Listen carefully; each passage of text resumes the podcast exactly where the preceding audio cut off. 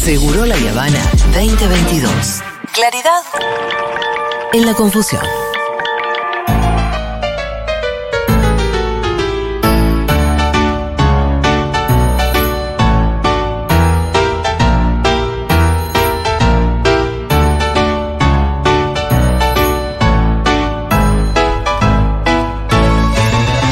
Aldana Contreras, ¿qué tal? ¿Cómo estás, Aldi? Oli, ¿cómo anda? ¿Todo ¿Bien, bien? vos? Bien, acá me he enredado en cables, pero creo que. Ahí está, ya está. Estoy bien, muy bien. ¿Cómo la pasaste en Fervor? Ya sé que pasó un montón de días, Súper. pero te vi ahí súper bien. Bailé un montón, fui Sí. muy fan de Power Duke, así Ah, que estoy total. muy contenta de que haya ganado. Sí, fuimos del team que, que claramente quería manifestar una posición. Ajá. Agitábamos Eh, mucho, Natu Mother también. Natu Maderna también, había una cosa como de, bueno, acá vamos a claramente diferenciar. No es que aplaudía más bajito con Amorín, hay gente que no aplaudía con Amorín. No, No, y de- claro, claro. De gente hecho, que no aplaudía con Amorín. Exacto. De hecho, me, me fui porque al otro día era el día de la madre y me tenía que cantar temprano. Si no, nos hubiéramos quedado. Me fui a las 3 porque dije, bueno, ya. Ah, bueno. Hasta. Entonces, ¿viste el final de la batalla? sí, sí, sí, No sí. llegaste a la temprano. No, no, no. Vi que hasta que empezó Agus Baby, estuve un ratito ahí y me fui. Pero por, por, por tema horario únicamente, me hubiera quedado. Same. Hermoso, divino. Bien, eh, vamos a hablar hoy de un tema que justo el otro día lo hablamos un poco con Levi, Sí. pero hoy lo vamos a hablar con vos y tiene que ver con el duelo.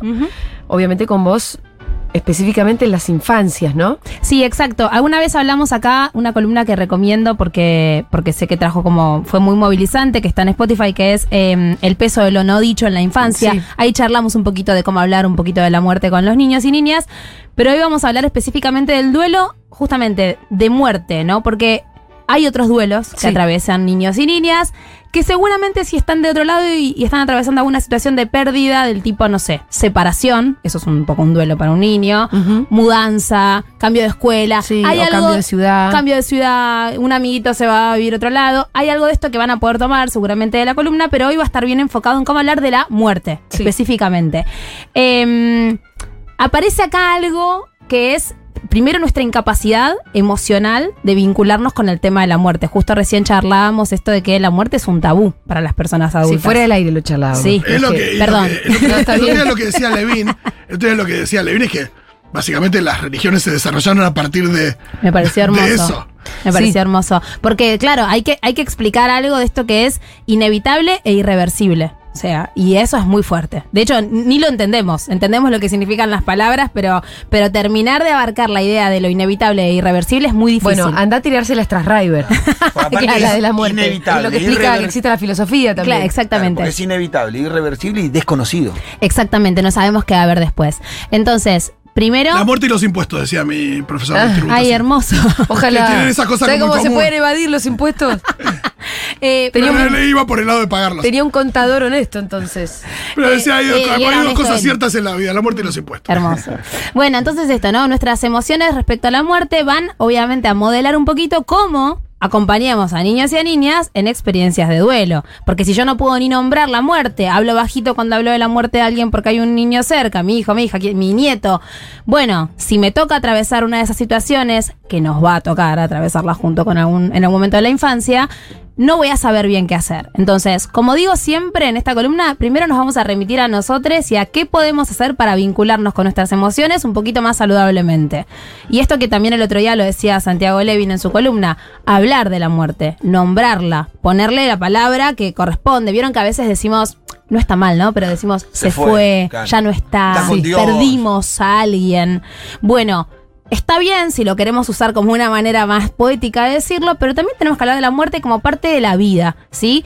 Eh, a veces con las infancias eh, queda muy claro esto, no sé, con las plantas, con las mascotas, con los bichitos, ¿no? Que nos es más fácil ahí decir, no sé, se me murió el cactus, es más fácil. Claro, Eh, no tenemos problema de decirlo. Pero claro, cuando se muere Se alguien... te tiene que morir un cactus igual. bueno, pero hay gente a la que se le muere el cactus, a mí no, yo les abro las plantas, sí, a mí no se me mueren. Eh, entonces... Igual que, que fácil teniendo cactus, ¿no? eh, Sí, pero igual es... hechos para no morirse los cactus. claro, si te muere un cactus es un problema, pero lo podés decir. Es como que se te escape la tortuga. Hay que cambiar la frase del Diego. Es verdad. Se te el cactus. Bueno, ¿por qué? Porque esta emoción que va a aparecer eh, en nosotros, primero que estamos atravesando ese duelo, que para la infancia también va a ser importante, por lo general las primeras experiencias de estos son abuelos o abuelas, ¿no? De esos niños y niñas. Pero también hay otras situaciones que también hay que mencionar que ocurren, son las menos, pero hay muertes imprevistas, muertes de personas jóvenes de la familia. Eh, entonces, bueno, esa situación a mí, como mamá, papá, referente afectivo o persona adulta, me va a generar una emoción probablemente de angustia y de tristeza y lidiaré con eso como puedo, ¿no? Si hago terapia con un poquito más de recursos y si no, más o menos como puedo. El tema es que esta emoción en niños y en niñas no se manifiesta muchas veces como esto, se va al cuarto a llorar. Claro. Un niño de cuatro años no se va a ir a un cua- al cuarto a llorar probablemente, va a estar enojado, Mm, ¿sí? Sí, ponerle si se murió la abuela. Exacto. Va a estar enojado, va a estar más irascible. Puede pasar. No digo que va a ser. Eh, puede ser que esté con conductas más disruptivas, que si había alcanzado algún hito, dejar el pañal, Sí. eh, no sé, dormirse en su cuarto y no en la cama de mamá y papá, necesite como volver un poquito para atrás. Todo eso es la expresión de la emocionalidad de niños y niñas y recordemos siempre que no son emociones negativas. No tenemos que intentar que no sientan eso, ¿no? Que es un poco lo que nos pasa a veces como adultos, como, bueno, ¿cómo hago para protegerlo de esta emoción? No se puede, Mm. ni no se debe proteger de esa emoción porque es necesaria para nada la vida, ¿no? Entender que las cosas que nos ponen tristes nos generan determinados sentimientos, eh, eso es Y importante. no mentir, vos me acuerdo que vos alguna vez contaste, que, que creo que era un caso concreto, donde se había muerto, no sé, la Una abuela, abuela. Y le decían que se había ido de viaje, que no estaba, le daban vueltas. Nunca volvía. Y este nene estaba con una angustia tremenda porque en realidad sabía que algo había pasado y no le estaban contando qué. y, y aparte es peor si tu abuela te fue y no quiere volver más. Además, Y- ¿Qué hice? Claro, ¿por qué No, se fue pues, así? Hay varias cuestiones ahí. Una es la literalidad de, de Claro. muchas niñas hasta no sé qué edad, pero que, que está, no está, eh, se fue, bueno, ¿a dónde? Hay una cosa. Sí, donde- ya no está con nosotros. Ok, ¿a dónde está? Y, y Claro. después, y después vos decías lo no dicho, ¿no? Uno cree que las niñas reaccionan frente a lo que uno les dice, pero también reaccionan frente a, a lo que uno gesticula, como la mirada que uno se cruza con, con el otro adulto responsable, o, o lo que sea. Hay algo ahí que, que mirá si no van a percibir si vos estás angustiado Es por algo. incareteable. Bueno, sí, tal cual, el lenguaje no verbal. Hablamos la otra vez de que las niñas vienen de ahí, de ese mundo de analizar gestitos, claramente lo van a pescar. Entonces, eh, tomando un poco lo que ustedes están diciendo, vamos a ver algunos de los errores, podemos decir entre mil comillas, comunes frente a la muerte. Primero, esta idea de mostrarnos fuertes, que no me vea llorar, que no me vea estar triste, que no- Bueno. Esto ya lo hemos dicho en muchas columnas, la importancia de que nuestros hijos nos vean atravesar emociones, entre mil comillas, negativas. ¿Por qué? Porque de esa manera van a entender más o menos cómo se lidia con esa emoción. Esa emoción que no le vamos a poder evitar a ellos, quizás no en esa oportunidad, pero sí en otros momentos no se la vamos a poder evitar. En algún momento van a estar muy tristes y tienen que tener alguna referencia de cómo se lidia con eso. Entonces, es un poco nuestra responsabilidad revisar qué hacemos, como decía al inicio de la columna, para que en, ese momento no nos volvamos así, como bueno, de esto no hablamos, esto te lo digo bajito, te lo digo en código, porque ahí empieza a aparecer lo fantasmático de lo no dicho.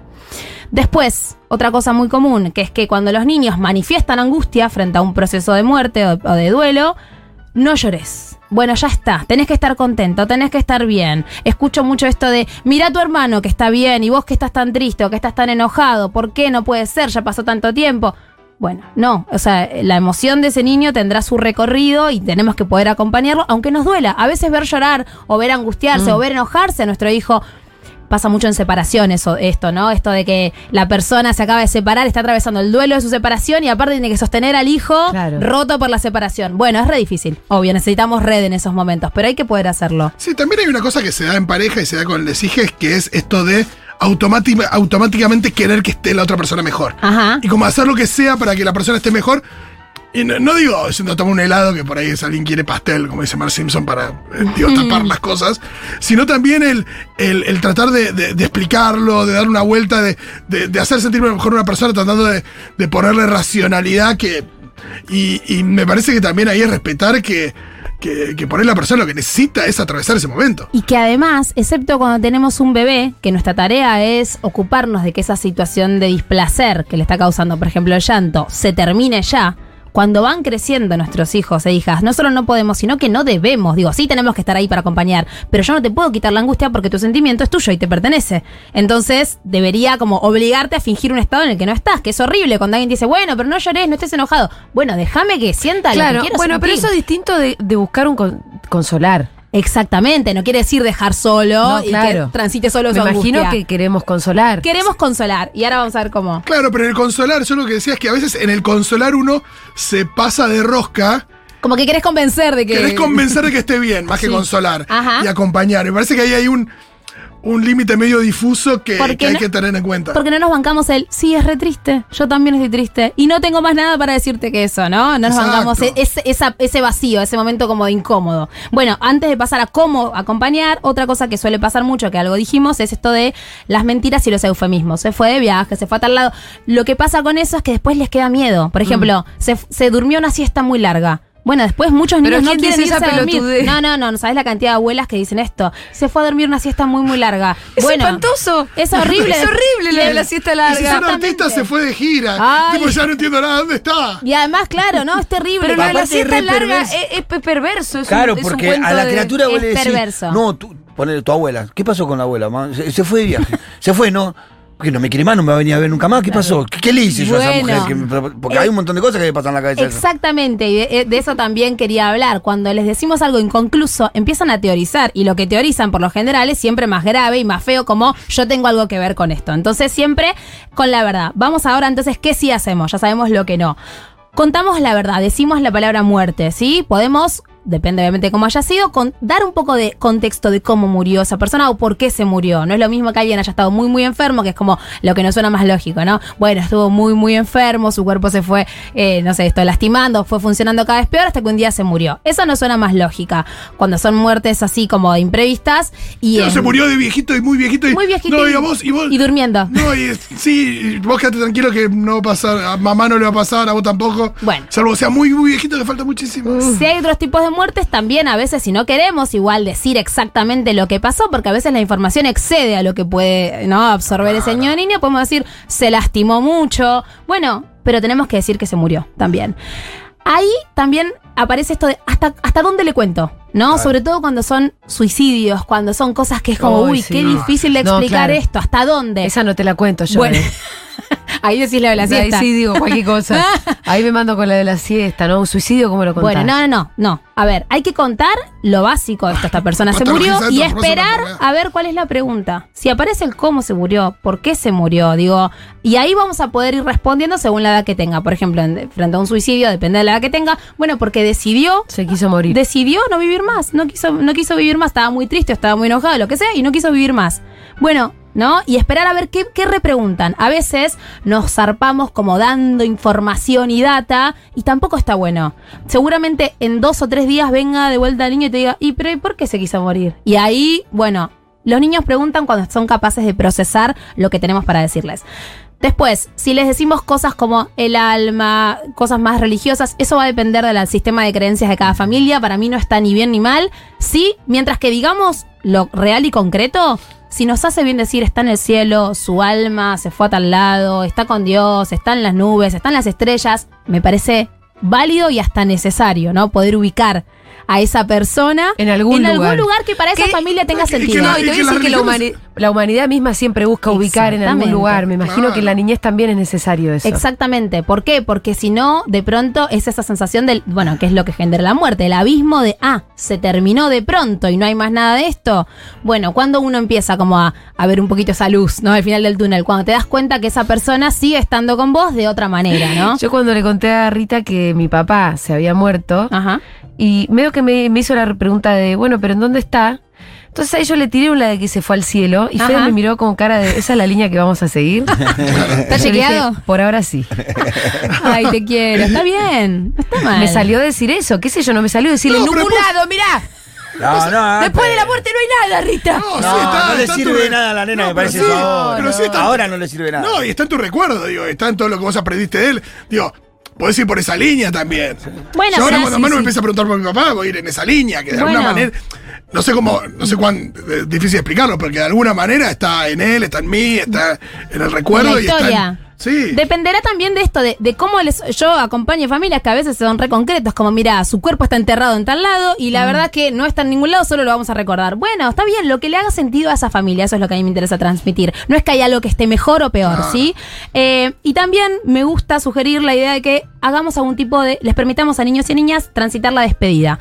Si pueden y están en edad y quieren poder que, que nos acompañen al velorio, al entierro, es re importante eso, es importante para nosotros, siempre anticipándole qué va a pasar, qué va a haber ahí, cómo van a estar las personas que van a estar ahí, ¿no? Digo, porque de pronto entra a un lugar, están todos llorando a los gritos. Bueno, hay que, hay que explicarle esto. Sí, tampoco es lindo ver un cajón entrar en un horno gigante. No, tampoco es lindo. Pero digo, hay que ver, depende de la edad. Si ya tienen más de 6, 7 años, podemos preguntar, ¿vos querés venir? Vamos a acompañar a que va a pasar tal cosa. quiso ¿Querés venir al venir? velorio de su Sí, abuela. no es lo mismo cajón cerrado, cajón abierto. Fuimos, lo que le Exacto. dijimos es, bueno, llevémosla al, llevémosla al principio. Al principio, al principio, al principio, donde está todo un poco más cosas, no la vamos a llevar a cinco minutos antes de cerrar el cajón, que eso es un...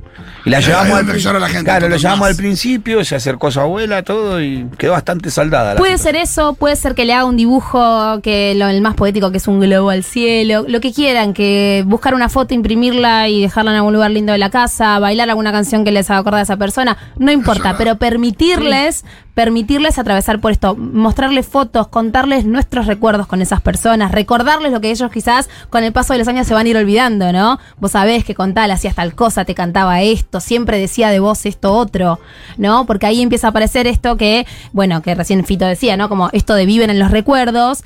Em, traje una frase muy linda de un libro que recomiendo mucho para el duelo en la infancia, que se llama Para siempre, para niños un poquito más grandes, de 7 para arriba, que dice, a veces las personas se van para siempre porque ese es el ciclo de la vida, pero nunca se van del todo, porque aquello que nos han dado es nuestro para siempre. Hay algo de eso que está bueno transmitir, que esa persona esté donde esté para vos, como quieras contar ese cuentito, siempre va a ser parte tuya y siempre va a ser parte de tu historia. Entonces, transmitir que después de la tristeza y después del momento de angustia o de dolor, bueno, siempre vamos a volver a reírnos, vamos a volver a ser felices. Ese dolor quizás no se va a ir nunca, va a estar siempre ahí. Es, e- e- e- esa, esa piedrita, ¿no? Pero, pero bueno, que, que- que- que hay luz, digamos, después de, ese, de esa situación. Cada vez más gente que conozco se apoya un poquito en la peli Coco Sí, Sí, sí. de, de Pixar, eh, que tiene que ver con, digo, no por ahí transmitir la idea de que... De que hay un mundo de los muertos. No, que hay un mundo de los muertos y que hay un plano consciente, digo. Ajá. Digo, eso puede no estar en base a la religión, digo, puedo decir, bueno, en la religión la idea es que hay otro plano, pero consciente. Bueno, acá, pues, digo, y eso por ahí al pibe no, no lo necesita entender o no, pero la idea de, de los recuerdos y que... de- y que de alguna manera depende de nosotros y en el recuerdo y transmitirlo. Bueno, esa idea está buena, de, de Es la medida de que es- es- ese ser está en la medida que lo recordemos. exacto. Sí, y Porque la, y a- la idea de que, esa. y la idea que termina de desaparecer cuando se lo olvidan. Claro, es espectacular. Es una Es idea muy hermosa y muy. A mí me hizo poner, eh, de verdad, eh, eh, yo volví a poner fotos de mi papá, de mi abuelo paterno, que Claro. después de ver Coco. Y sí, bien. Y los puse ahí y me pegó un poco eso, che, de verdad, ya ni recuerdo la cara Porque- de mi abuelo. y- No, Es ese- no, y esto de, decir, bueno, eh, yo a mi hijo le voy a hablar de mi papá. Pero si no le hablo de mi abuelo, él no le va a hablar.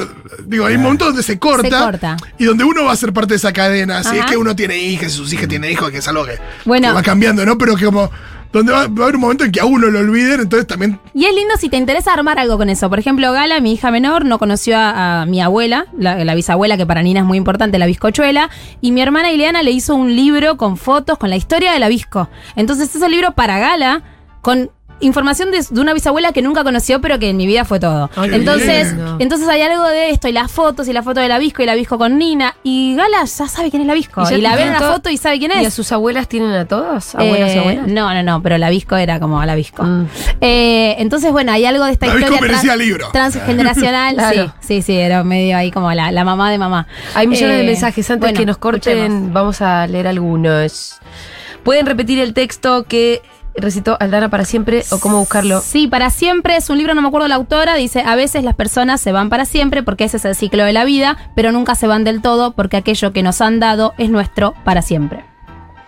Hola, a mi pareja se le murió el papá a los 5 años y la mamá no les permitió hacer un duelo ni les habló nunca de la muerte del papá. A tal punto que a los 36 años no sabe con exactitud de qué murió. Es tremendo el daño que eso le causó.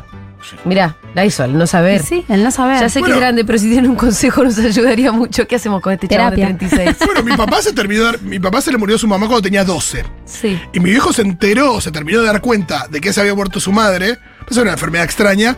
Cuando se la diagnosticaron a él mismo a los 55 años. Ah, mirá. Mm. Dijo, y ahí ah, dijo, ah, no, era esto. Era esto. Guau. Que fue- era hereditaria, digo. Eh, pero Pero no sé- ¿cuántas veces caíste tarde de cosas como, ah, no se había ido de viaje? Claro, y- igual en este caso no había sido por, por, por falta de comunicación, digo, de que le habían ocultado algo, pero, pero también había una cosa donde, digo, siempre hay una instancia donde se puede cerrar más. Bueno, tengo a mi viejo desaparecido. Cagamos. No, bueno, Bueno. claro. Eh, y explicarle a mi sobrina lo que pasó con su abuelo fue casi imposible. Quería decirle la verdad, pero no quería romperle la cabeza contándole a los 5 o 6 años que hay personas que pueden entrar a tu casa Mm. y llevarse a alguien no. Sí, es que vos amás eh, y nunca más vas a volver a ver.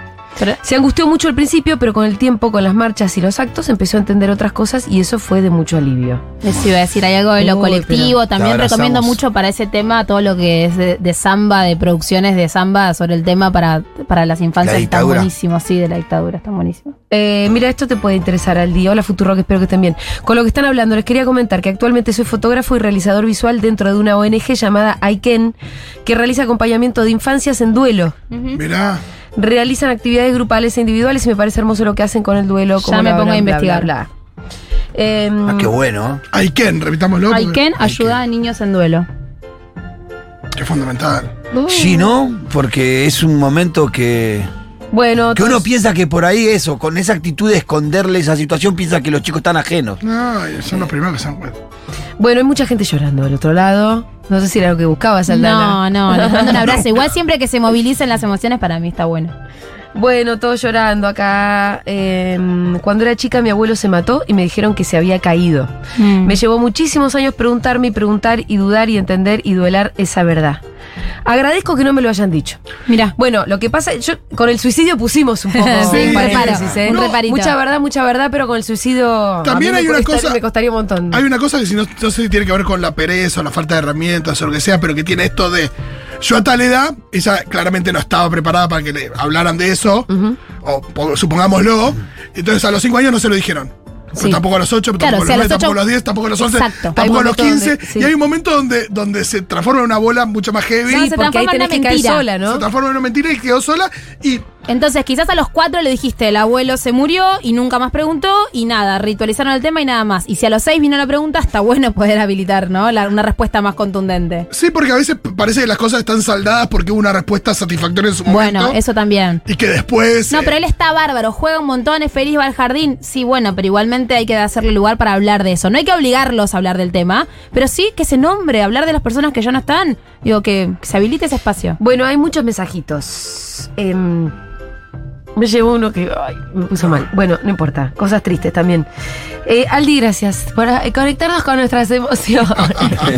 Bueno, si se movilizaron, los espero en arroba lazo natal, por favor. Arroba la zona tal. Para la gente que, que no le gustaba que hablemos del hermano en el primer bloque, este programa tiene muchísimas cosas diferentes. Y ahora dentro de un ratito viene Rafael Correa. Todo, todo. No se pasen de snobs. ¿Nos permiten hablar de boludeces a veces? Alguna vez. Porque a veces también nos terminamos llorando hablando del duelo en las infancias. La puta que lo O están investigando para el CONICET mientras almuerzan.